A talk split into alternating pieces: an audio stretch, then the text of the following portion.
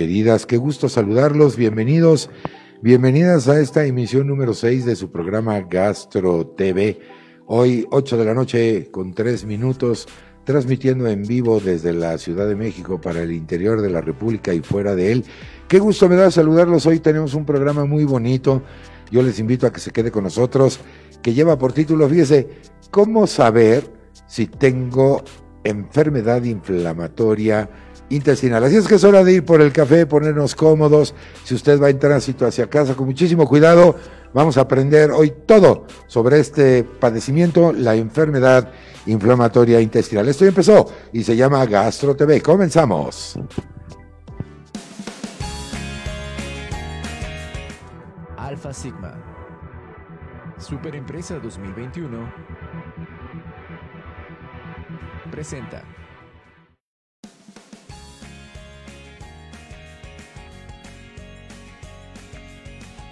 Gastro TV. Comenzamos.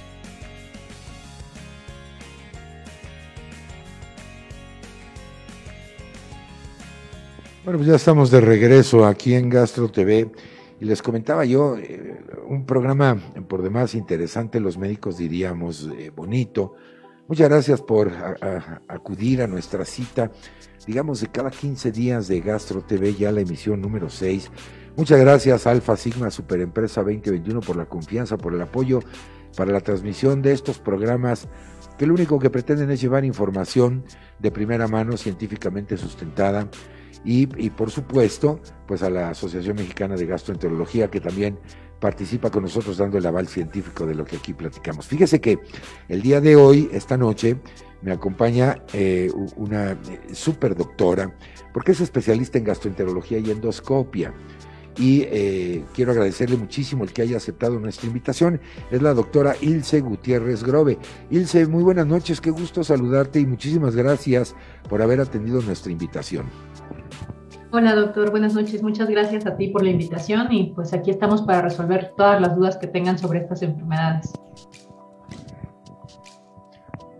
No, al contrario, pues sabemos que las agendas son complicadas y, bueno, pues ¿qué te parece si empezamos por el principio y empiezas por explicarnos a la audiencia, a los que no son médicos, por supuesto los colegas ya lo manejan, ¿qué es esto de la enfermedad inflamatoria intestinal?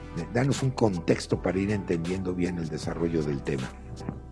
Claro, me parece perfecto porque es un tema muy importante, muy interesante y que tenemos que saber distinguir de otras enfermedades que a lo mejor son mucho más frecuentes en la población y que incluso los médicos de pronto podemos confundirnos, retrasar el diagnóstico. Entonces, estas enfermedades eh, son un grupo de enfermedades que son crónicas, que desafortunadamente no tienen alguna cura para, para estas enfermedades hasta este, este momento. Tienen una base de la fisiopatología o de su origen que es inmunológica. Y esto eh, se presenta en pacientes que son genéticamente susceptibles, es decir, tienen ciertas eh, características genéticas que los predisponen a tener ciertas alteraciones en el sistema inmunológico que lo que van a causar es una respuesta exagerada de inflamación en el intestino. Eh, va a ser van a ser enfermedades multifactoriales, además de la, susceptibilidad genética, tiene que ver el medio ambiente, si han sido expuestos al tabaquismo, en qué país vivimos, cómo es nuestra dieta, cómo está nuestra microbiota. Y es un grupo de enfermedades que engloba particularmente dos enfermedades, que es la enfermedad de Crohn y la colitis ulcerosa, pero también tiene dos enfermedades que quedan en el espectro de estas otras dos enfermedades que son la enfermedad de Crohn y la colitis ulcerosa, que ahorita vamos a explicar. Eh, como les decía, estas enfermedades se caracterizan por una inflamación crónica. Eh, lo que pasa es que nuestro sistema inmunológico, eh, lo normal, es importante explicar cómo es lo normal para entender cómo es la, la patología, ¿no? O cómo es la enfermedad. Cuando nosotros somos eh, jóvenes, tenemos ciertos mecanismos de tolerancia inmunológica, de reconocimiento de antígenos, para ir conociendo los alimentos, para ir conociendo alergenos, para ir conociendo bacterias. Eh, existen ciertos mecanismos de tolerancia inmunológica, es decir, eh, nuestro sistema inflamatorio, nuestro sistema inmunológico, cuando entra alguno de estos antígenos, lo reconoce, lo acepta y bueno, ya genera una cierta respuesta inflamatoria a eso pero al momento de que se genera esta respuesta inflamatoria, se controla eh, automáticamente, se generan mecanismos de autocontrol de, este, de esta inflamación. pero de pronto no sirven estos sistemas de autocontrol de la inflamación y entonces ocurre esta respuesta inmunológica, esta respuesta inflamatoria, no sirven estos, estos mecanismos de eh, autorregulación y la inflamación persiste y persiste y se inflama más. Esto es la característica principal de estas enfermedades. Es eh, a muy grandes rasgos esta característica, pero eh, por esto se caracteriza, ¿no? Por, inflamación crónica descontrolada que genera nuestro propio sistema inmunológico sobre un eh, gatillo, algún agente gatillo, alguna infección, alguna alteración en el sistema inmunológico, en las bacterias intestinales, algo de comida, el tabaquismo, antibióticos. Entonces, esto es lo más importante de la fisiopatología. Como les decía, hay una enfermedad que es la enfermedad de Crohn y la colitis ulcerosa. Tienen varias diferencias entre estas dos enfermedades porque la colitis ulcerosa particularmente solamente afecta a el colon, la mucosa del colon, y la enfermedad de Crohn va a afectar de todo el tubo digestivo, desde la boca hasta la región perianal. Entonces, a partir de eso vamos a poder distinguir cuáles son estas dos enfermedades y cómo las podemos distinguir de trastornos funcionales digestivos. Qué maravilla de contexto nos acabas de dar, Ilse. Eh, y ya esta comunidad maravillosa de Gastro TV empieza a hacerse presente. Recuerde que ya eh, tenemos abiertas nuestras líneas de contacto, nuestro equipo de producción, a quien agradezco, un equipo de profesionales de la comunicación digital que hacen posible la transmisión de esta, eh, pues de este programa, el ingeniero Junior en los controles, que ya anda peleándose con, con toda la electrónica de la transmisión digital pero con el gusto de siempre de estar con todas y todos ustedes. Luciana Torres, muchas gracias nos saluda y ya se empiezan a conectar, ya están listos para atender sus llamadas. Mire, yo ya me puedo quitar el, cubrebocas, ya se me había olvidado, Ilse, y, estoy solito aquí en el, en el estudio, porque todo está operado a nivel de la distancia, pero ya es la costumbre que lo, tenemos para todos los lados, y ya se me, se me olvidó ahorita que me estaba yo escuchando, dije, ¿por qué me oigo tan, eh, pues, eh, tan oscuro, diríamos, en la tecnología del audio? Pues es porque traigo el, el cubrebocas. Me pareció fundamental y, muy relevante de este padecimiento, que no solamente se trata de una inflamación y ya, sino que ya es, inmunomediado y además de que tiene eh, cuestiones hereditarias, genéticas involucradas. Entonces, esto hace que sea una bomba de tiempo. ¿Cómo andamos en la numeralia, doctora? Porque hablábamos también de enfermedad de Crohn, por ejemplo, y me mencionabas algunas otras que pudieran tener alguna relación, la, la colitis ulcerosa o ulcerativa, por ejemplo. Eh, ¿Cómo andamos en numeralia, tanto en el país y eh, quizá a nivel internacional en esta entidad? Claro, antes se consideraban como enfermedades raras o poco frecuentes en nuestra población, incluso eran enfermedades raras eh, en países como Canadá, en Finlandia, en Noruega sin embargo, en los últimos años, particularmente en los últimos 50 años, se ha visto que se han incrementado significativamente en todas las regiones del mundo. Eh, alcanzaron una meseta, digamos, ya en los países del norte, que ahorita vamos a explicar acerca eh, de cómo se expresa la epidemiología de estas enfermedades.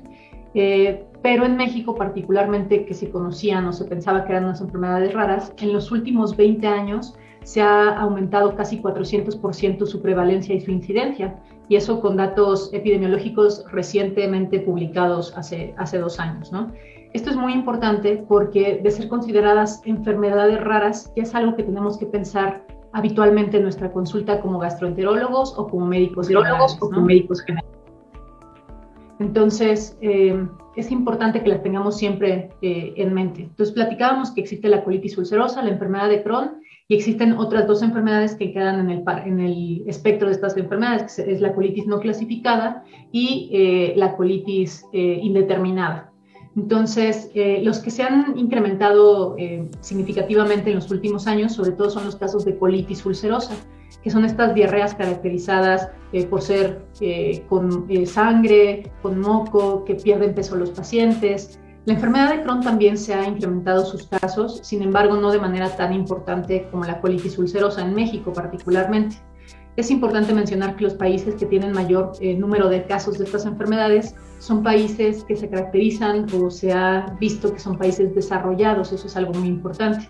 Entonces, por ejemplo, estas enfermedades pues, son más frecuentemente presentadas en Canadá, que es el lugar que tiene mayor eh, incidencia y prevalencia, particularmente en Calgary, Em, en Alemania, en Noruega son los lugares que tienen también mayor prevalencia de enfermedad de Crohn. Y curiosamente, en estos países que se consideran como de desarrollo, desarrollados, son mucho más frecuente la enfermedad de Crohn. Y esto se piensa que es porque están eh, en contacto con una dieta mucho más procesada, más grasas, tienen eh, a lo mejor menos contacto con eh, bacterias, a, diferencia de lo que tenemos en a lo mejor países más en vías de desarrollo, ¿no? Entonces, antes se consideraba que existía como cierta epidemiología o cierto gradiente de norte a sur para la presentación de estas enfermedades, ¿no? Porque generalmente los países más desarrollados están en el hemisferio norte e iba bajando la, la incidencia y la prevalencia.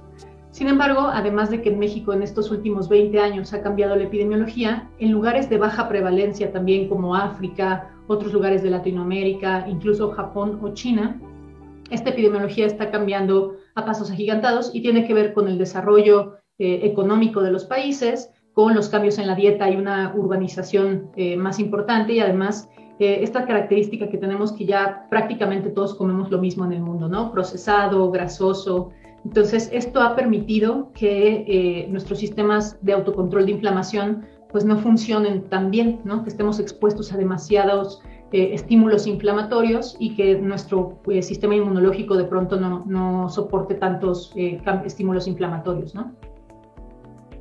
qué maravilloso contexto. Ángeles Muñoz López te manda a decir, muy buenas noches, excelente tema, gracias por seguirse comunicando con nosotros.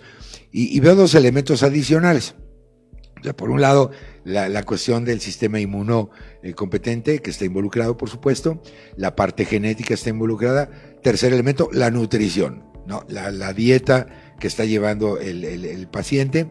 Y eh, cuarto elemento, que me pareció también importante de mencionar, la condición socioeconómica, que tiene mucho que ver con, con el tipo de dieta que cualquier persona consume. Ahora, en este sentido, déjame plantearte lo siguiente, porque hablamos de colitis ulcerativa, eh, hablamos de, otro tipo de, colitis, eh, y la terminación itis nos dice eh, inflamación.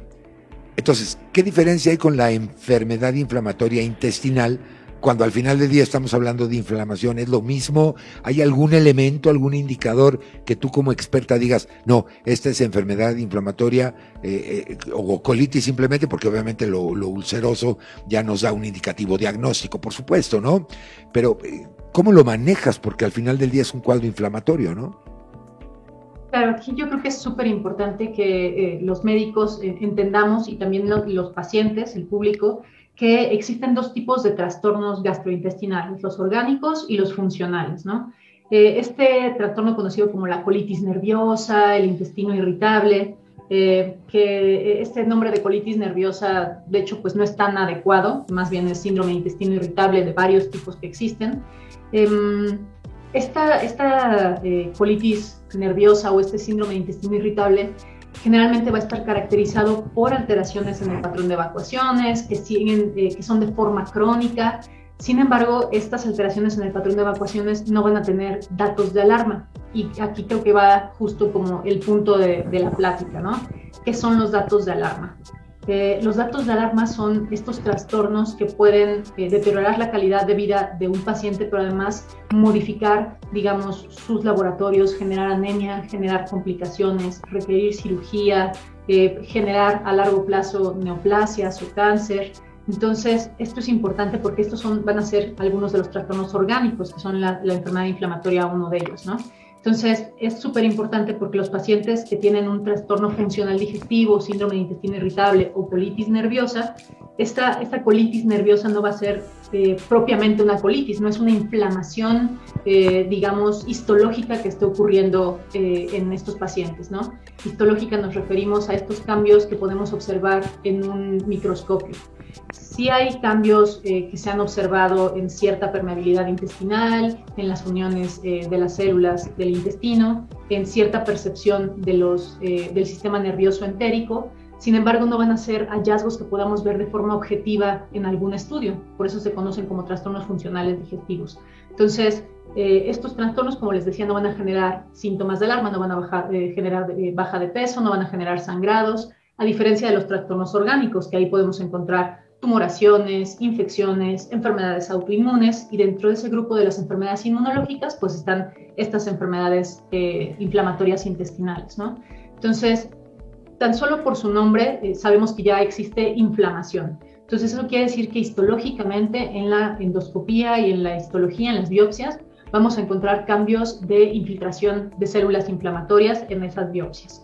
Vamos a encontrar eh, objetivamente en la endoscopía cambios ulcerosos, cambios en la mucosa, cambios eh, que se observen como sangrados fáciles en la mucosa, pero además van a tener estos datos de alarma que comentaban. Estos pacientes van a tener pérdida de peso, fiebre, manifestaciones sistémicas, diarreas nocturnas, esos van a ser los síntomas que nos van a ayudar a diferenciar entre un trastorno orgánico y un trastorno eh, funcional, ¿no?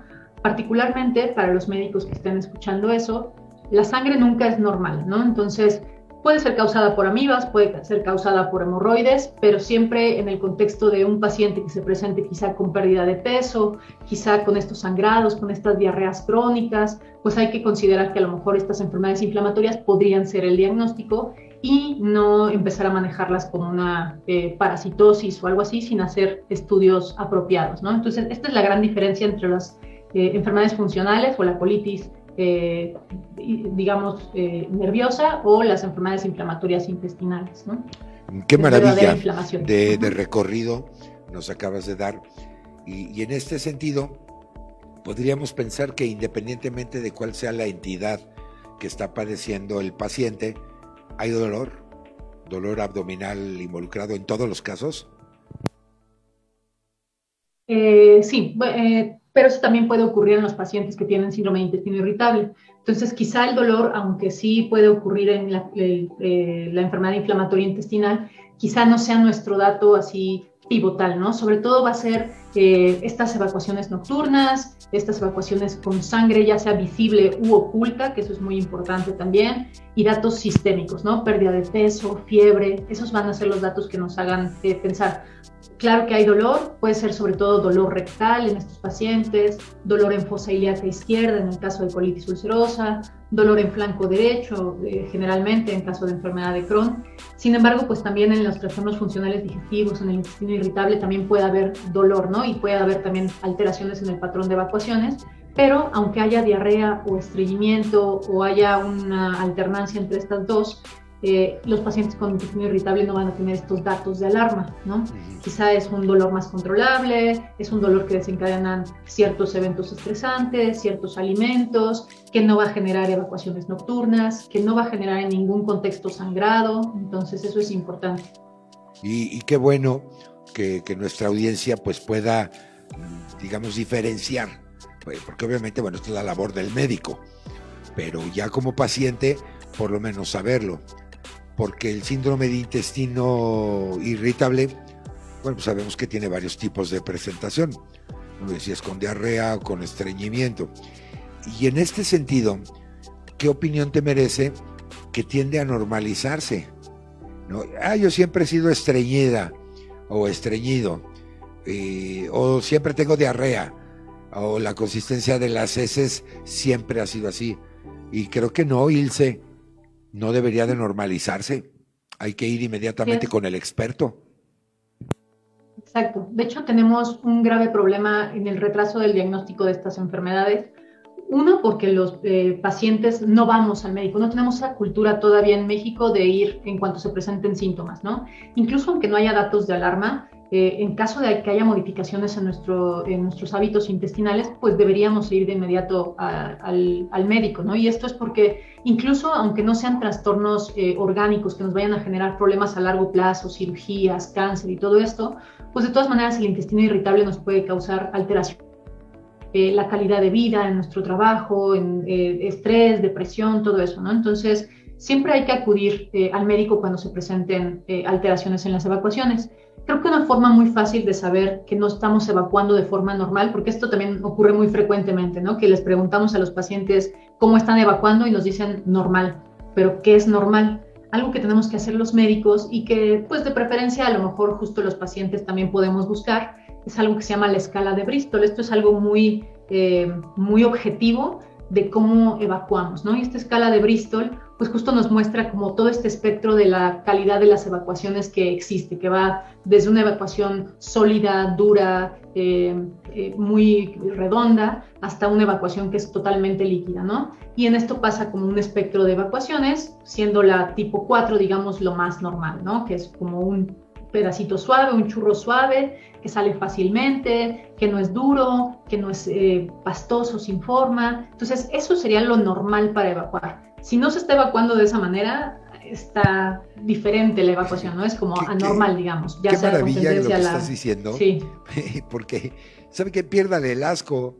Es suyo. Sí. O sea, finalmente es parte de usted y puede usted bajar la escala de Bristol de Internet y, y es un dato importantísimo para el médico a la hora del interrogatorio las consistencias de las heces, pero además el hábito intestinal, esto es, las frecuencias con las que estas personas están evacuando, y, son dos indicadores que para ustedes los expertos, pues son fundamentales, mi querida Ilse. Déjame saludar, eh, Carla Flores, buenas noches, interesante el tema, bienvenida.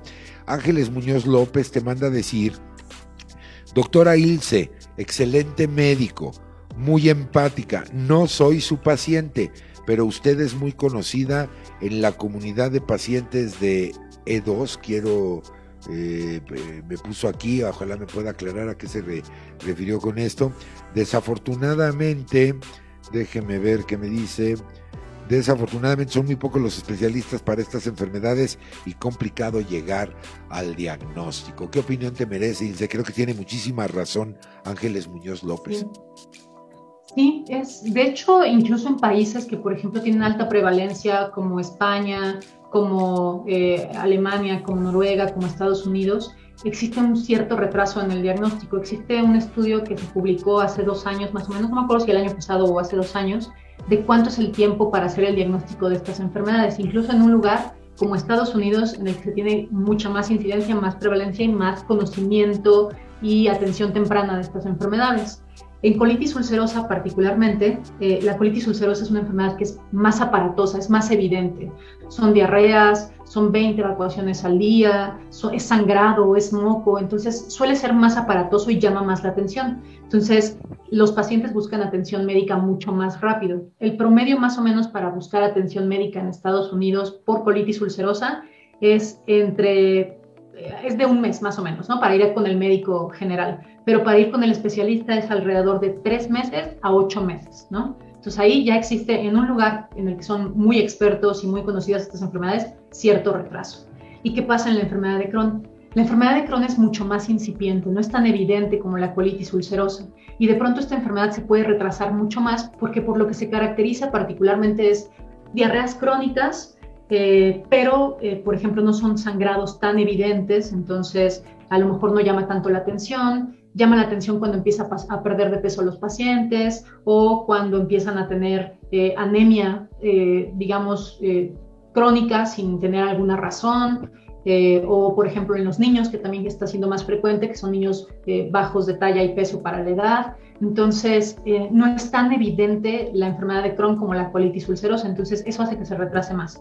El promedio para ir a atenderse eh, con un médico general en Estados Unidos de enfermedad de Crohn es alrededor de 5 a 9 meses, ¿no? Para ir con el médico general. Para llegar con el especialista, más o menos va entre 8 a 23 meses para ir con el especialista para ser diagnosticado. Entonces, esto es súper importante porque particularmente en la enfermedad de Crohn, tenemos una ventana de oportunidad para dar tratamiento, ¿no? Colitis ulcerosa eh, en cierto modo puede comportarse un poco más noble y ahorita vamos a, platicar un poco de las características de por qué son diferentes enfermedades y tienen diferente pronóstico y diferentes eh, complicaciones, ¿no? Pero la enfermedad de Crohn particularmente por cómo es esta enfermedad que puede eh, estar presente en todo el tubo digestivo, pero además tiene la característica de ser transmural, y eso quiere decir que abarca todas las capas de la pared del intestino, puede tener complicaciones más serias, que son eh, que se cierre el intestino, que son las estenosis, que se perfore y que se hagan fístulas. Entonces, hasta el 65% de los pacientes a dos años ya va a tener complicaciones estructurales del intestino. Y esto es justo el promedio de tiempo en el que se diagnostica en Estados Unidos esta enfermedad, ¿no? En un lugar donde se tiene conciencia de estas enfermedades.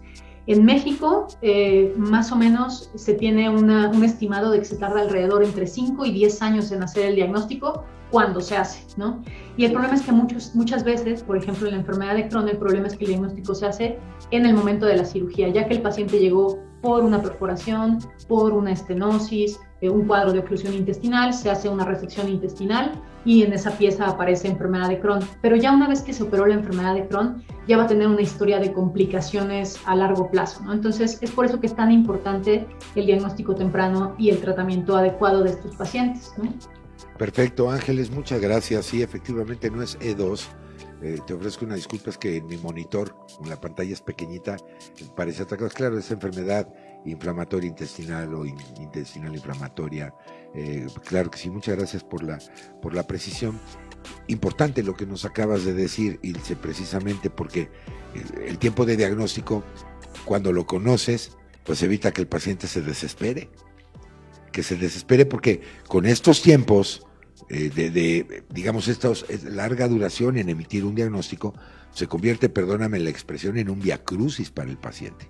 Eh, esto genera desesperación, pero además yo creo su calidad de vida está trastocada hasta emocionalmente y en el entorno social o familiar, puesto que el, diagnóstico tarda, luego entonces el tratamiento igual, la, o la aplicación de, de esa terapéutica y por lo tanto la resolución del problema igual. Entonces, eh, es un factor, eh, más bien un problema multifactorial eh, en este sentido, ¿no? Y yo creo que en ese sentido, cuando te mencionaban que eres una persona muy empática, pues yo creo que sí debe de ser una característica del médico tratante para hacerle entender o entender lo que su paciente está viviendo con este tipo de entidades. Sí, así es, es súper importante porque así como en todas las enfermedades inmunológicas particularmente, eh, pues en estas enfermedades eh, no es que uno se las genere por estar comiendo o por estrés o por algo que comimos que nos hizo daño, o sea, es algo que, viene, digamos, eh, como riesgo intrínseco de la persona por esta susceptibilidad genética y se juntan los factores necesarios en el ambiente para que esto se exprese, ¿no? Entonces, de pronto estos pacientes la pasan muy mal, esto, el patient's journey, que así le llaman, suele ser bastante complicado para los pacientes, ¿no? Pasan muchos años, pasan muchos médicos, el promedio más o menos es de alrededor de 10 médicos para llegar al diagnóstico y eh, particularmente en nuestro entorno en, México, pues todavía tenemos eh, parasitosis, todavía tenemos enfermedades infecciosas, pero también ya estamos teniendo enfermedades de países desarrollados, entonces todavía estamos en esta transición epidemiológica un poco entre las enfermedades de los dos eh, grupos, digamos, un poco socioeconómicos. Y entonces todavía los médicos pensamos mucho que si nos llega un paciente con moco y sangre, siempre son amigas, ¿no? Y entonces ese es el problema. La mayoría de los pacientes justo empiezan así, buscan atención médica más o menos en el promedio eh, de Estados Unidos, un mes, algo así, porque nunca es normal ver sangre en las evacuaciones, llama la atención, los pacientes se sienten muy mal, no pueden ir a trabajar, tienen urgencia para ir al baño, entonces les da miedo salir porque no pueden hacer sus cosas o tienen que bajarse el transporte público para ir a un baño, no todos los baños están disponibles. Entonces les altera mucho la calidad de vida, ¿no? Entonces llegan con nosotros como médicos, como médicos generales y lo primero que les decimos es, ah, sí, es, es amiba, son amibas, toma metronidazol, ¿no?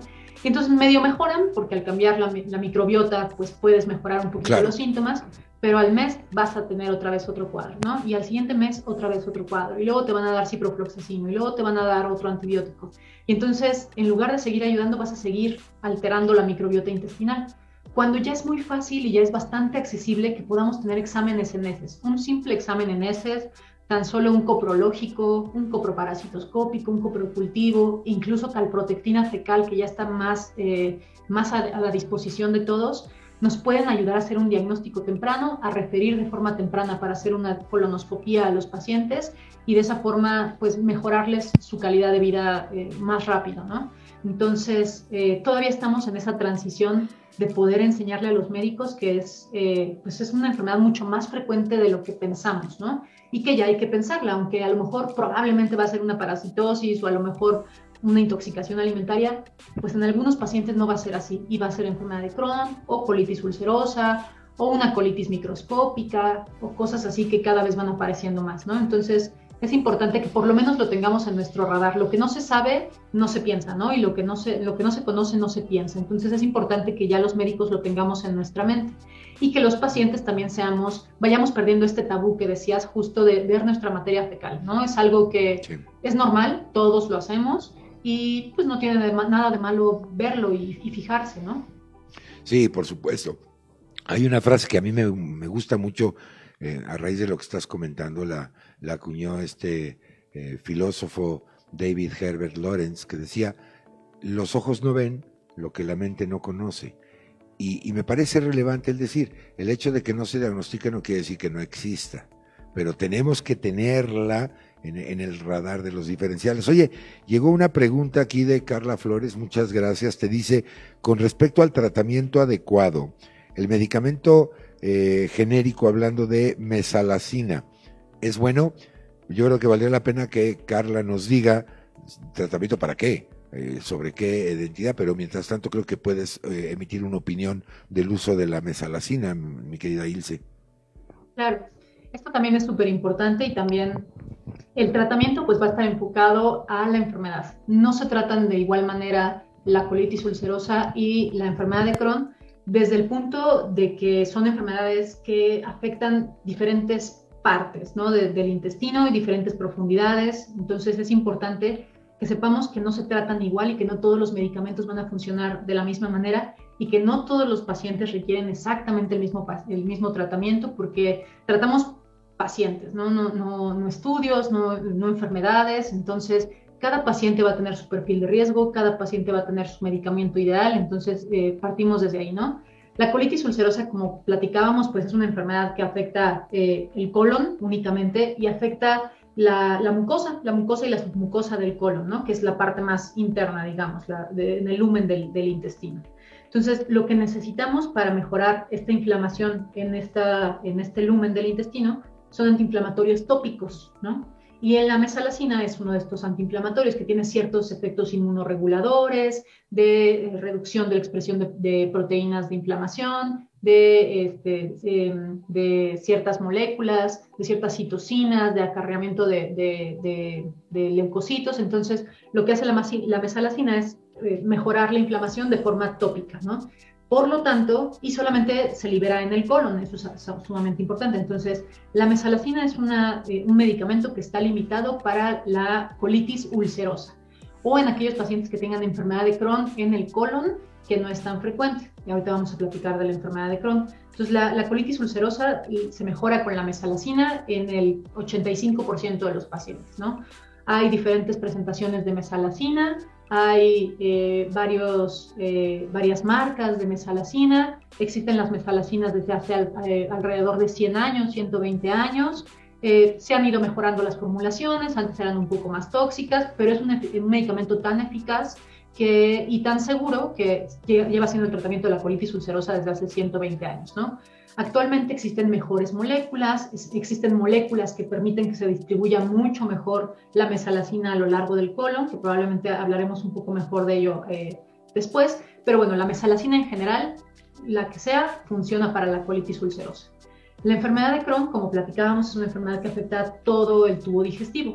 Eh, desde la boca hasta, hasta el ano, ¿no? Y puede afectar cualquier región, incluso se tiene clasificada por las diferentes regiones que afecta. Puede afectar el intestino delgado, eh, digamos el tubo digestivo superior, puede afectar el ileón terminal, que es la última porción del intestino delgado, ileocolónica, que es la última porción del intestino delgado más eh, la porción del ciego, del colon, y la colónica, que es eh, tal cual en, el colon la, la, enfermedad, ¿no? Entonces, la enfermedad de Crohn se tiene que tratar en donde esté localizada. Entonces, si por ejemplo tenemos enfermedad de Crohn en el intestino delgado, la mesalacina, como no se libera en esa parte, no va a funcionar.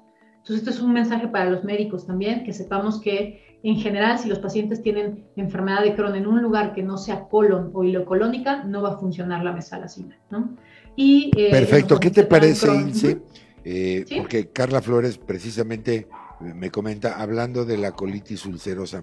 Sin embargo, yo me tengo que ir a una pausa, ya, me lo marca la producción. Ah, a lo mejor si hacemos un ejercicio, ¿por qué, Carla Flores, si tú estás de acuerdo, platícanos tu caso? Aprovecha que tengo una super experta esta noche ¿Cuánto tiempo tienes con el padecimiento? ¿Cómo te ha ido con todo que hemos escuchado hoy en la voz de la doctora eh, Ilse Gutiérrez? Y, obviamente si es lo único que te están dando, si eres tú la del caso o es simplemente una, una situación de, de duda por el uso de la mesalacina y, podemos utilizarlo de modelo para la, todo el comparativo ILSE que nos estabas comentando. Me parecería que sería un muy buen ejercicio al aire de tomar, si es que Carla eh, es la paciente, eh, creo que puede ser un ejemplo eh, muy adecuado si estás de acuerdo. Ahorita que Carlita, porque me voy a una pausa, aprovecha para escribirnos en la vía de comunicación y la doctora seguramente amablemente nos dará una, una opinión de, de experta. Así es que no se vayan, yo estoy aprendiendo, yo estoy fascinado oyendo la sapiencia de esta maravillosa profesional de la gastroenterología y la endoscopia, la doctora Ilse Gutiérrez Grove. Por si usted nos acaba de sintonizar, estamos platicando de cómo sé que tengo enfermedad inflamatoria intestinal dentro de una cosmogonía y un mundo de padecimientos que se parecen, pero no son, no son iguales.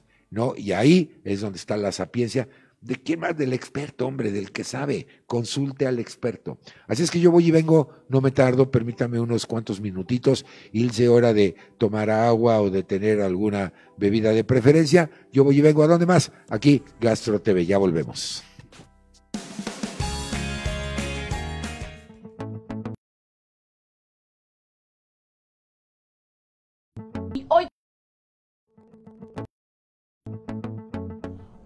Soy Paulina Cedillo, nutrióloga, y hoy te quiero platicar porque Sirfos NC es un simbiótico. El término simbiótico se refiere a los productos que contienen probióticos, que son las bacterias benéficas, y prebióticos, que es el alimento de las bacterias. En Sirfos NC tenemos tanto a los probióticos Bifidobacterium longum, BB536 como a los prebióticos Actilite, que actúan como alimento específico para los probióticos, es decir, que hacen equipo para equilibrar nuestra microbiota y proporcionar efectos benéficos a nuestra salud y al organismo, contribuyendo a la salud intestinal y estimular nuestro sistema inmunológico, entre muchos otros beneficios.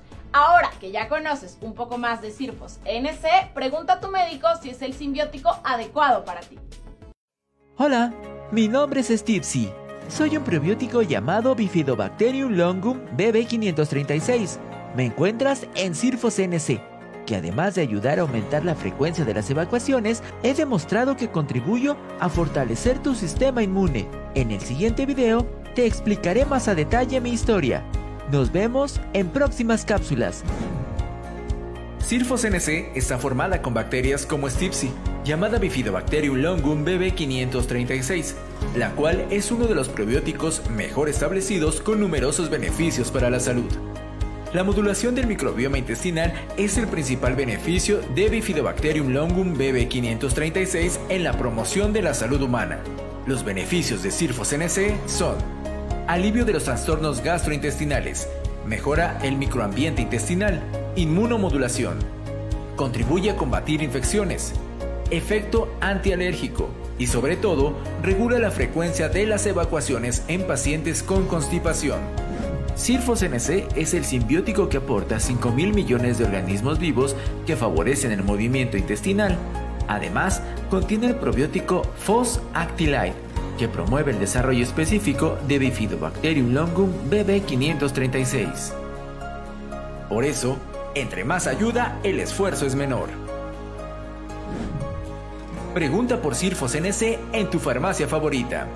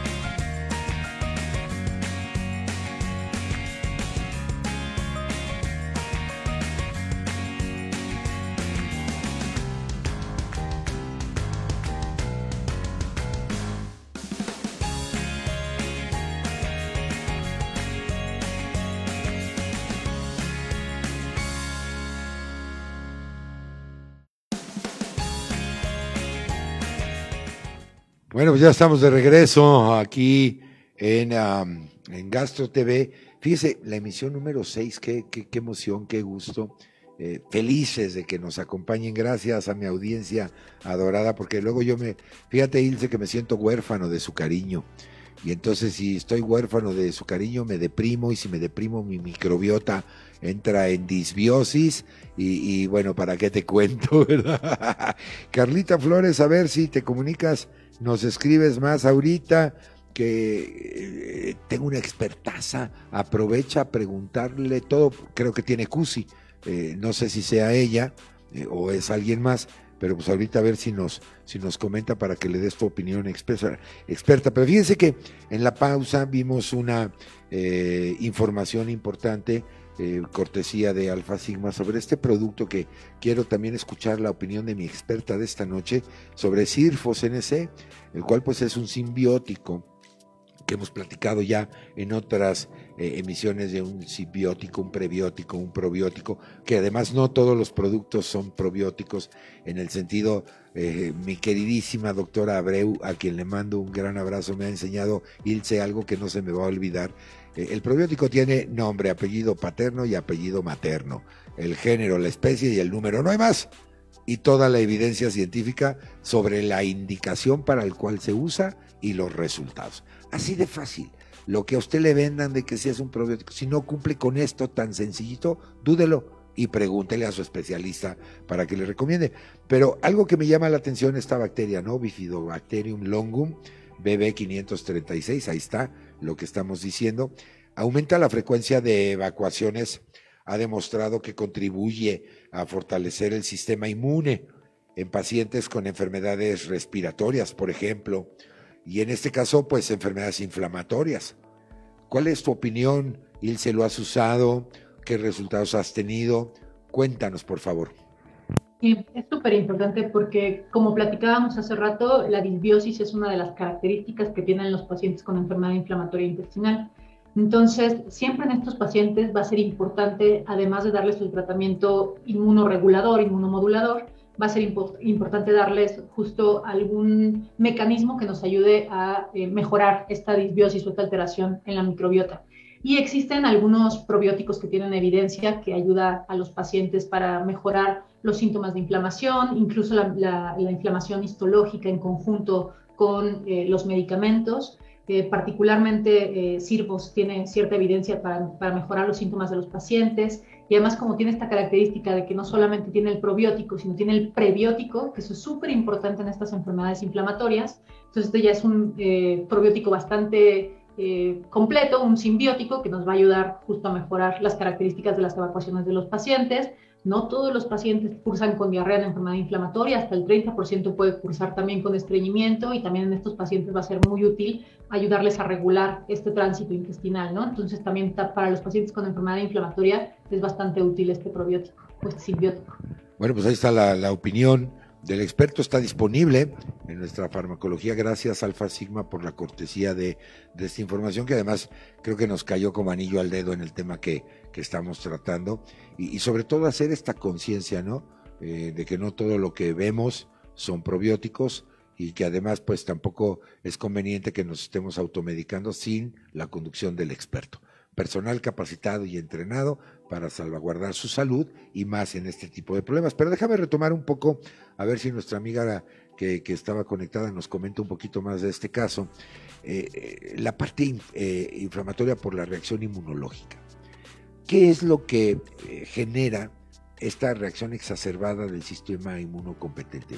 No lo sé, algún antígeno, algún apteno ahí, alguna situación programada molecularmente o genéticamente hablando, eh, el tipo de dieta que desencadene la activación de algún gen.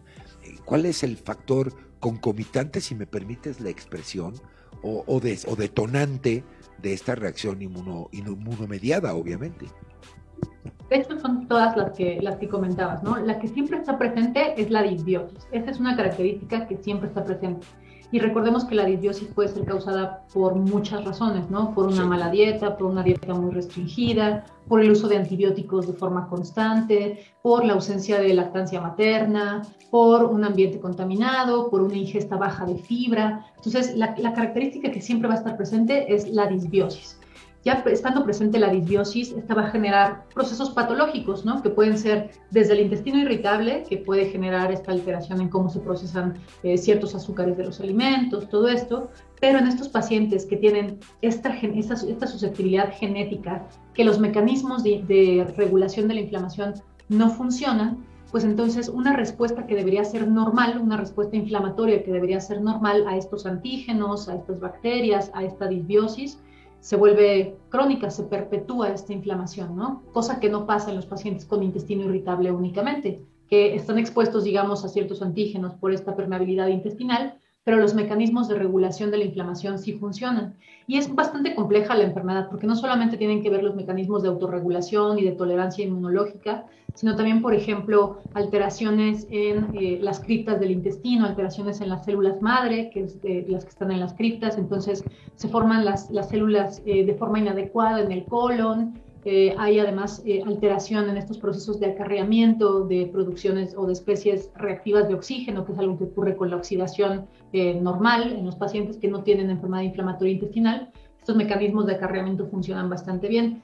Y también algo muy importante en estas enfermedades es que cualquier enfermedad que exista inflamación crónica, esta inflamación que comentamos que es una inflamación histológica con llegado de infiltrado inflamatorio de células inflamatorias, Siempre que haya inflamación crónica, existe riesgo de generar lesiones que pueden predisponer a neoplasias malignas, a cáncer, ¿no? Entonces, eh, eso también es importante porque son enfermedades que pueden tener estas complicaciones que un intestino irritable no podría tener. Entonces, eh, es importante, volviendo al punto un poco de, los factores de riesgo, es por lo que les decía lo de la disbiosis, la alimentación, una dieta baja en fibra también coincide con esto, eh, uso de antibióticos, uso de analgésicos, eh, incluso también el tabaquismo es un factor de riesgo. Entonces, estos son eh, los factores más importantes, ¿no? Predisponentes para que estas alteraciones genéticas se lleven a, cabo. Sí, sobre todo me parece que, cabe hacer la precisión. Eh, algún, un muy buen mentor mío en la universidad me dijo, mira, recuerda, no, no hay enfermedades, hay enfermos. Y por supuesto, quiere decir que todos somos totipotenciales para enfermarnos cuando encontramos en tiempo y espacio esa combinación perfecta de enfermedad, me decía, que es lo que tú acabas de mencionar. Todos estos factores, hay disbiosis, la reacción exacerbada del sistema inmunocompetente, los factores hereditarios, la nutrición, la automedicación y todo lo que ya me acabas de platicar, ¡pum!, aparece la enfermedad. Y cada individuo la vamos a manifestar de manera diferente. Y creo que uno de los grandes errores que hemos eh, cometido es que queremos ver que todo se trata igual, ¿no? A mi mamá le pasó y le dieron esto, luego entonces tú tómate esto y te va a ayudar. O a mi niño le recomendaron esto y ha dado buenos resultados. Esa palabrita de me ha dado buenos resultados. Y bueno, ¿y dónde están las publicaciones? ¿Dónde está la evidencia científica? Son dimes y diretes y más ahora, Ilse, con el advenimiento de la tecnología digital de la comunicación, como es eh, las redes sociales, ¿no? A veces le hacemos más caso a las redes sociales o al internet, a la amiga, a la comadre, a la tía, que al experto, ¿no? Por, muchísimas razones. Entonces, ¿cómo plantear? El, el, médico debe de desarrollar una metodología. Bien sabemos, los gastroenterólogos tienen las guías de Roma 4, entre muchos otros documentos, eh, equipos multidisciplinarios de trabajo para establecer consensos en la Asociación Mexicana de Gastroenterología y de repente te llega un, paciente que te digo, ya me tomé tal desinflamatorio, tan analgésico, y yo sigo con el problema. Ya visité a quién sabe cuántos médicos, gasté quién sabe cuánto dinero en estudios. mi calidad de vida está horrible. En mi casa me dicen que estoy loca o loco, porque ahí está mi papá o mi mamá otra vez con sus problemas de dolor de abdomen, de diarrea, etcétera, etcétera. Es una, un abordaje complicado, Ilse. Sí, claro, y tenemos que tomar en cuenta muchas cosas, ¿no? El paciente es un universo y no solamente sus síntomas, ¿no? sino su entorno. Tenemos que preguntarle cómo está en el trabajo, tenemos que hacer que tenga conciencia de la enfermedad, conciencia de, de qué hábitos son importantes, pero desde un punto de vista también empático y humano, ¿no? No decirle, ah, es que es porque estás muy estresado, no te estreses, o come bien, ¿no? ¿Qué es come bien, ¿no? Entonces, eh, no comas irritantes. Eso es totalmente eh, ambiguo, ¿no? No le estamos dando eh, ninguna herramienta a los pacientes para que sean como mucho más responsables de, su salud, ni tampoco que se cuiden más ahora que los estamos diagnosticando. Entonces creo que tenemos que ver a los pacientes desde el intestino irritable hasta los pacientes que tengan trastornos orgánicos desde un punto de vista empático. Incluso los pacientes que tienen síndrome de intestino irritable, pues no, no están inventando los síntomas, ¿no? Se sienten mal, tienen diarrea, tienen estreñimiento, eh, puede estar generado también por ciertos factores emocionales, puede estar generado también por la misma disbiosis, porque no coman bien. Entonces, creo que tenemos que educarlos, educarnos todos, desde los médicos hasta los pacientes, y, e ir eh, en conjunto con las nutriólogas o este equipo multidisciplinario para generar buenos hábitos, para acostumbrarnos a ver nuestras evacuaciones, eh, no juzgar a los pacientes y hacerlo desde, desde este punto de vista de, empatía que, que, les digo, ¿no? Enseñarles a comer, ser como muy muy em, explicarles muy bien a los pacientes, ¿no? Esto te puede hacer daño, estos alimentos se asocian más a síntomas, eh, ¿qué te parece si intentamos hacer una dieta de FODMAPs en la cual vamos a quitar todo esto y luego lo vamos a ir poniendo poco a poco? Creo que ser eh, eso, ¿no? Muy, muy integrales y muy empáticos. Eso, eso es lo que yo les recomendaría a los médicos, ¿no? Y a los pacientes, pues también justo eh, ser abiertos a estas, estas eh, pues opciones que les da el médico, ¿no? Que no, no, hacerle caso a la vecina, no hacerle caso a la amiga, este, ¿no? O sea, ser, abierto a las terapias eh, alopáticas, porque de pronto los pacientes, como ya han pasado con tantas cosas, pues ya no quieren tomar medicamentos tampoco, ¿no? Sí, sin duda. Eh, Daniel Martínez, te saludo. Muy buenas noches, amigo. Ya nos tenías muy abandonados. Es un amigo de la audiencia que no se pierde las emisiones de Gastro TV. Ya apareció aquí y me comenta: así es la empatía y lo humano. Es muy importante. Coincidimos plenamente con esto. Ángeles te comenta: fíjate, yo soy paciente de CUSI eh, y te pregunta: ¿el consumo de lácteos y gluten al llegar a la remisión puede generar una recaída? Y usted ¿Cómo recomienda introducir nuevos alimentos? Gracias de antemano, doctora Ilse. ¿Qué opinión te merece? Interesante el planteamiento, ¿eh? Muy interesante, porque eh, no todos los pacientes con colitis ulcerosa tienen cierta intolerancia a la lactosa ni al gluten, ¿no? Hay un grupo de pacientes que sí. El gluten, a final de cuentas, en algunos pacientes se comporta como una molécula, una proteína que puede generar inflamación. Eh, sin embargo, ni en los pacientes con colitis ulcerosa ni en los pacientes con enfermedad de Crohn está indicado quitar el gluten. Eh, solamente en los pacientes con enfermedad celíaca, tal cual, ¿no? Entonces, en un paciente que tiene actividad de colitis ulcerosa o de enfermedad de Crohn, es más probable que ciertos alimentos le caigan mal, que le generen muchos gases, que le generen más diarrea, y en estos alimentos pues sí están los lácteos enteros, lácteos enteros y eh, algunos, eh, algunos azúcares particularmente, no tanto el gluten.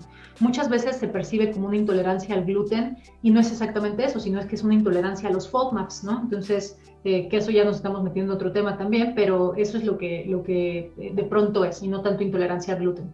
Tengo un porcentaje de pacientes que tienen colitis ulcerosa y enfermedad celíaca que ellos sí pueden generarles síntomas, ¿no? Pero en general no está indicado restringirles eh, alimentos cuando ya están en remisión.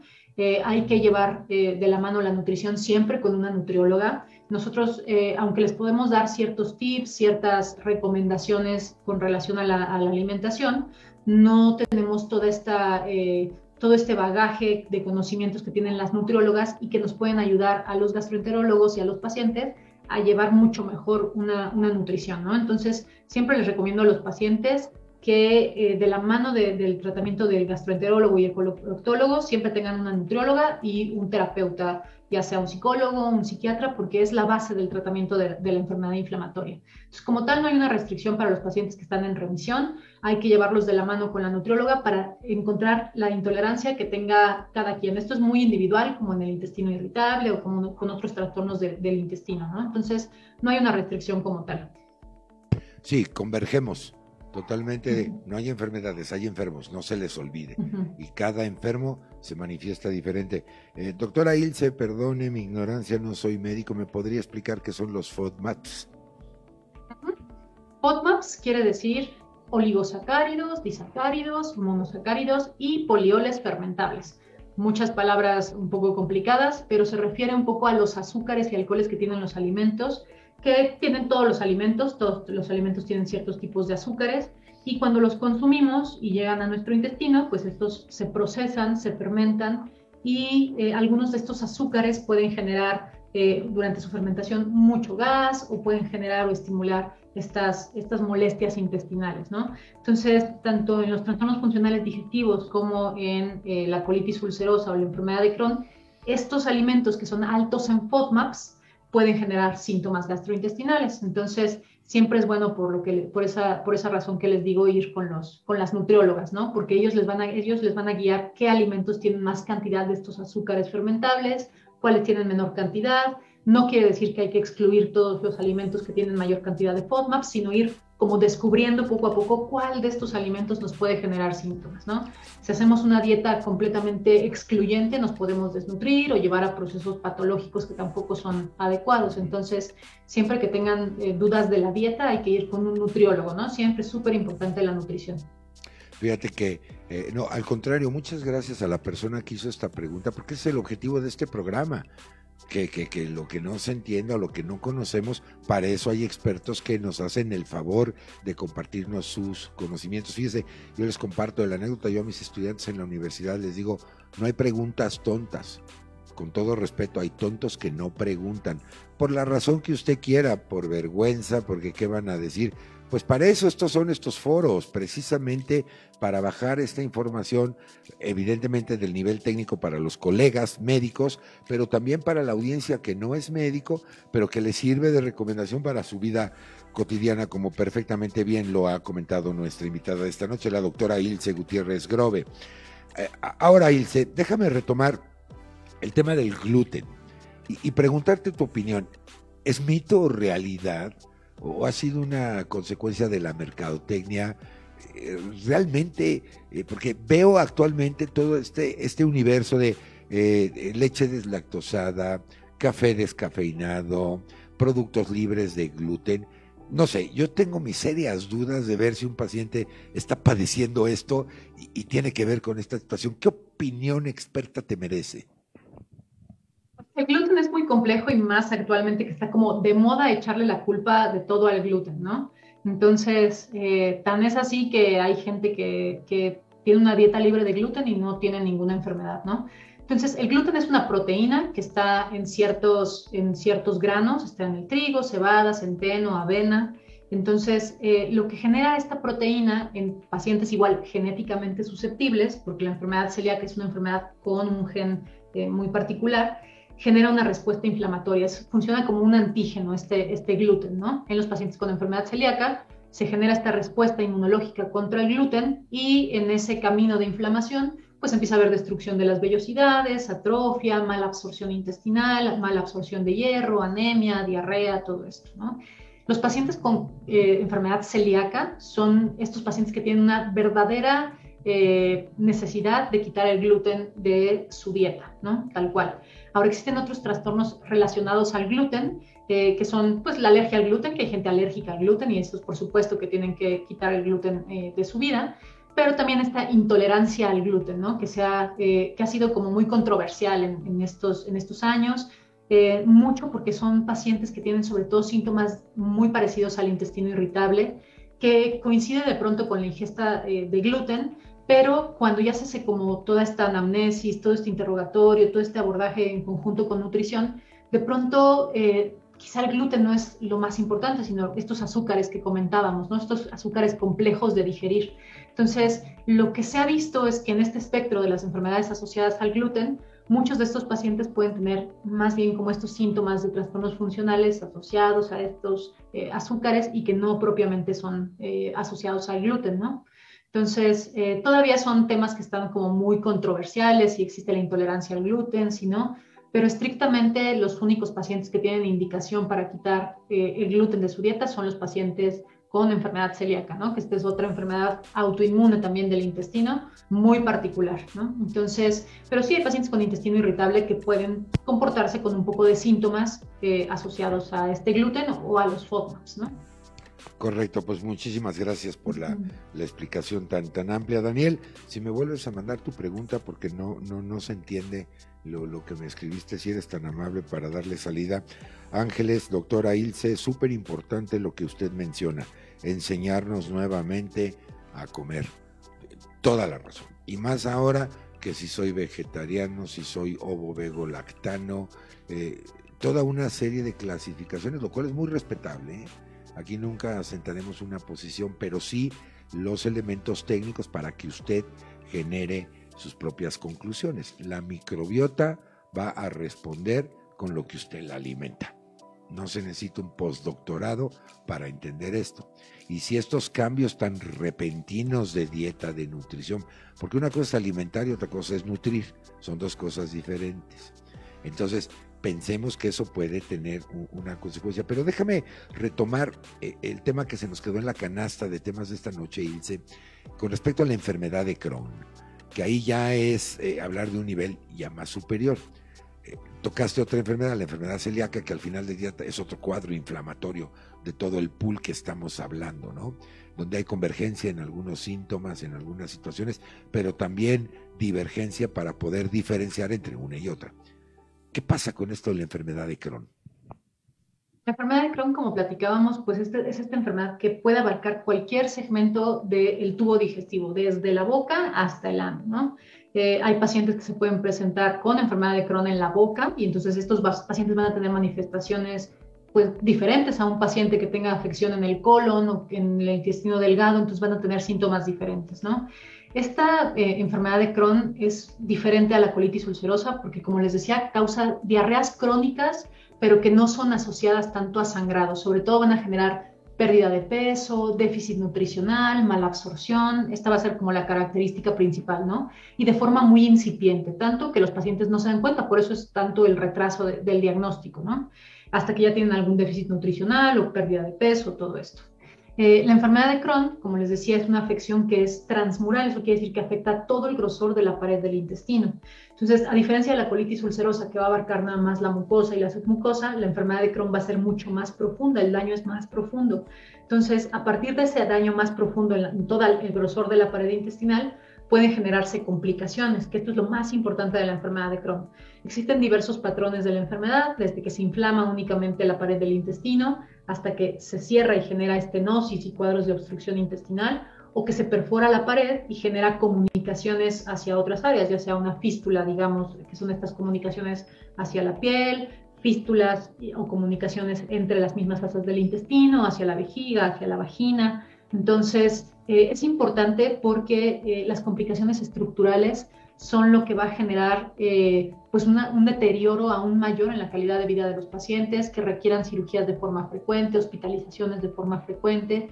Entonces, eh, no quiere decir que sea una enfermedad más grave que la colitis ulcerosa, porque hay pacientes con colitis ulcerosa que se pueden comportar muy graves, pero la enfermedad de Crohn es como más eh, más aparatosa y digamos que eh, estructuralmente puede generar más complicaciones, ¿no? Entonces, eh, de ahí la importancia de, diagnosticarla de forma temprana. Entonces, puede afectar cualquier parte del tubo digestivo. La característica es, a diferencia de colitis ulcerosa, que es una afección continua en la endoscopía, en la endoscopía se va a ver una afección discontinua, una zona a lo mejor en el colon, una zona a lo mejor en el hilo terminal, pero esa es la característica principal, ¿no? Que es como una, una presentación saltatoria en las endoscopías. Y la característica principal que es transmural. Entonces, también los estudios radiológicos nos van a ayudar a, a diagnosticarla. Pero esta es particularmente la, característica de la enfermedad de Crohn y que como justo es más incipiente, se tarda más en diagnosticar y ya es el diagnóstico cuando se complica. Y, y seguramente pues ya problemas como síndromes de mala absorción y estos estarán asociadas. Entonces, además de toda la molestia típica del problema gastrointestinal, pues bajas de peso, eh, eh, obviamente la calidad de vida. Eh, es que si como, doctor, doctora, estoy come y come y no subo un gramo de peso. además de todo lo que ya nos platicaste, es una situación ya mucho más complicada. Y en este sentido, Ilse, yo te quisiera preguntar, todas estas alternativas médicas, por ejemplo, la yoga, la meditación, eh, la actividad física, por supuesto, eh, pueden ayudar porque sabemos, además está el eje cerebro-intestino, eh, tiene una actividad neurológica con neurotransmisores importantes, ¿no? Dopamina, serotonina a, nivel intestinal, más que incluso en el hipotálamo a nivel cerebral, pues la, la cuestión emocional está inestable. ¿Tú consideras que esto pueden ser tratamientos adicionales eh, con lo que además el gastroenterólogo está recomendando? ¿Ayudan? Claro, sin duda. Eh, todo lo que ayuda a los pacientes a mantener como una estabilidad emocional ayuda, ¿no? Entonces, y justo porque los mayores detonantes de actividad de la enfermedad inflamatoria intestinal son las emociones, porque puede ser desde el estrés hasta una emoción fuerte, hasta me gané la lotería, eso puede afectar al intestino, ¿no? Y eh, por otro lado, también eh, de pronto hay pacientes que no les gusta tanto ir al psiquiatra, que no confían tanto en el psicólogo, y entonces tienen formas, digamos, más alternativas de lidiar con sus emociones. Hay gente que hace diarios, hay gente que hace yoga, hay gente que hace eh, meditación, entonces todo lo que nos ayude a conservar un poco de salud mental. Eh, ayuda, ¿no? Y justo porque les digo que los mayores detonantes son las emociones y también las infecciones gastrointestinales. Entonces, si nosotros logramos identificar cuál es nuestro mayor detonante para la enfermedad inflamatoria intestinal, pues entonces vamos a poder trabajarlo con alguien. Incluso cuando yo estoy en consulta con los pacientes, les digo, eh, búscate un psicólogo, un psiquiatra o un gurú o un maestro de yoga algo en lo que tú creas que te va a ayudar a tu salud mental, porque además no todos tenemos los mismos mecanismos para conservar nuestra salud mental. Va a haber gente que confía en los medicamentos, va a haber gente que no hay forma que vaya a ir con un psiquiatra, entonces a lo mejor ir con un, eh, un terapeuta alternativo, cosas así, va a ayudar, siempre y cuando no dejen su terapia eh, médica, ¿no? Pero todo lo que nos ayude, porque es base del tratamiento, la salud mental es base del tratamiento. Sí, yo creo que... Eh esa parte también es muy importante. Incluso, aunque fuera un efecto placebo, si a usted lo hace sentirse bien, como nos acaba de decir la doctora Ilse, adelante, porque obviamente esto va a enderezar, valga la expresión, la calidad de vida. Daniel, muchas gracias, ya me, ya me aclaró su pregunta. Dice, comento que la educación al paciente es muy importante, porque al no conocer acerca de su situación clínica puede generar ansiedad, se le puede dificultar aceptar o entender su tratamiento. El médico debe ser empático y hablar con el paciente en un lenguaje sencillo y obviamente en este valor de empatía. Totalmente de acuerdo. La doctora Il se lo comentó, mi querido Daniel, coincidimos desde el inicio del programa y, nos convertimos en eso. Eh, los escuchas, el desahogo, incluso emocional del paciente, no todo es nada más lo enciclopédico, lo funcional, lo orgánico. Esa parte emocional, por eso ahora la Organización Mundial de la Salud Hablar de una salud ya no es nada más decir ausencia de enfermedad, como se hablaba hace unas décadas. Ahora es hablar de estabilidad física, mental y emocional, ¿no? Ante, ante estas situaciones. Y, creo que ya el concepto lo ha explicado maravillosamente bien la doctora Ilse Gutiérrez eh, Groff. Pero, pero Ilse, bueno, pues ya nos vamos. Eh, yo creo que nos has dado un recorrido maravilloso de las patologías, de cómo apretar el botón de pánico, si me permites la expresión, de cuándo acudir. Me, llamó muchísimo la atención. Recuerde, estreñimiento, diarreas o sangre no es normal. No es normal. Usted vaya para que el experto le diga a qué se debe. Y dentro de esa causalidad, el nivel de, de importancia que pueden tener esas causas. Pregúntele al que sabe, hombre.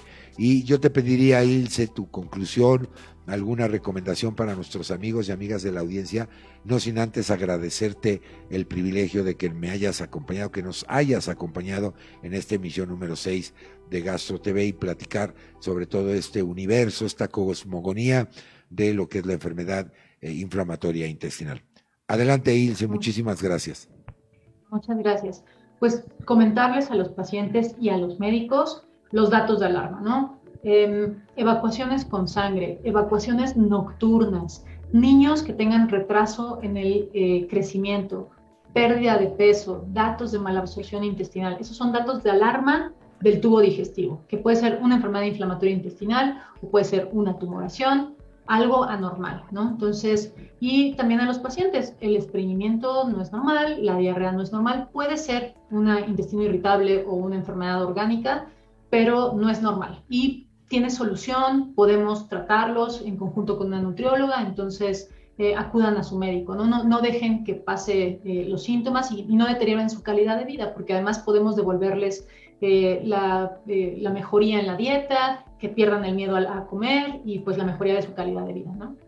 Fantástico. Leticia Galindo te manda a decir muchas gracias, doctora, por la información. Carla, muchas gracias por invitar a especialistas que dominan el tema. Esa ha sido la, la filosofía de estos programas, de que usted reciba información de quien sabe, de, los llamados expertos. Y aprovechando el, eh, espacio, Ilse, ¿dónde te localizan? ¿Algún teléfono de contacto? ¿Alguna red social? porque veo que hay inquietud, despertaste inquietud en la audiencia, pues para que se acerquen con la doctora Ilse Gutiérrez, estoy seguro que los va a eh, asesorar o a lo mejor la pueden consultar. ¿Dónde te localizan? Claro, muchas gracias. Pues ahorita no tengo redes sociales de medicina, pero pueden encontrar mis, datos, mi currículum, a veces contesto eh, preguntas en Doctoralia y me pueden encontrar a mí, mi consultorio está en Médica Sur, en la clínica de enfermedades digestivas, en la Torre 1 de Hospital y el teléfono es 55 54 24 68 92, que está también los datos ahí en, internet del teléfono de Médica Sur. Si eres tan amable, repetirnos el teléfono, por favor, papel y lápiz, todos listos, más despacito, por favor. Claro, es 55 54 24 68 92. Ahí me pueden encontrar eh, para consulta y les digo, en, Doctoralia puedo resolver eh, sus dudas que tengan acerca de la enfermedad inflamatoria intestinal.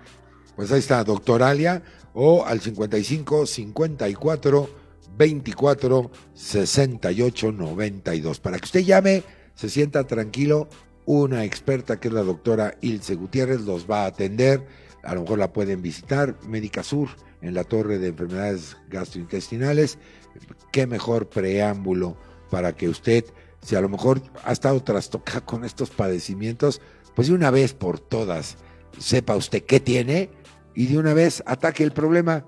Y, felices para, para siempre. Dice, muchísimas gracias por haberme acompañado esta noche, por haber estado con nosotros. Ha sido un verdadero eh, placer en nombre de este gran equipo de profesionales de la comunicación digital, yo les quiero agradecer el privilegio de su atención. Eh, yo los espero en, en una emisión más de, de, nuestros temas de, de, Gastro TV, siempre con un especialista, siempre dispuesto a compartir su conocimiento. Yo soy Carlos Esquivel Acroa, agradezco de veras profundamente el que siempre están fieles, leales a, este proyecto Alfa Sigma. Muchísimas gracias, Asociación Mexicana de Gastroenterología, por confiar en la educación. Es lo único que, que pretendemos llevar a través de estos espacios. Al ingeniero junior a la distancia, eh, que hoy me trajo movidito con todas las cuestiones electrónicas. Te mando un abrazo, hermano, a la distancia, a todo nuestro equipo, nuestra asistente de producción, nuestra querida Sofi, nuestra querida Mari, a todos los que participan para que usted simplemente reciba información de primera mano. Recuerde, nuestra pandemia, y digo nuestra, porque ya tenemos dos años con esto, dos años con esto. Como ya me voy, me tengo que poner mi, cubrebocas. Yo le sugiero respetuosamente que lo sigamos usando. Esto todavía no se acaba. Claro, en espacios abiertos, bien ventilados, ya nos dieron permiso de no usarlo. Sigámonos cuidando. Ya hasta que mejor digamos, este bicharajo desapareció y se llegó para quedarse, pero ya no da la lata que da ahorita. Vamos a seguir cuidando y les digo a mis estudiantes, tápele la vía, hombre, que no entre y que no salga. Así de sencillito es entender el funcionamiento del cubrebocas. Entonces yo les agradezco muchísimo, Ilse, muchísimas gracias. Ha sido un verdadero placer escucharte, aprender de tu conocimiento. Estoy cierto que en muchas otras ocasiones nos vas a volver a acompañar. Muchísimas gracias. Tengan la más feliz, bueno, que les digo? Feliz interesante, linda, contentos, disfrutar del descanso de esta noche maravillosa y que mi Dios me los bendiga hoy y siempre. Yo los espero para la próxima en la emisión número 7 de Gastro TV. Soy el doctor Carlos Esquivel Acroa, agradeciendo el favor de su atención. Nos vemos hasta la próxima. Licenciado Alfonso Nolasco, muchas gracias por generar este tipo de proyectos. Capitán, comandante en jefe, creador de estos conceptos de Gastro TV. Nos vemos. Hasta la próxima. Muy buenas noches.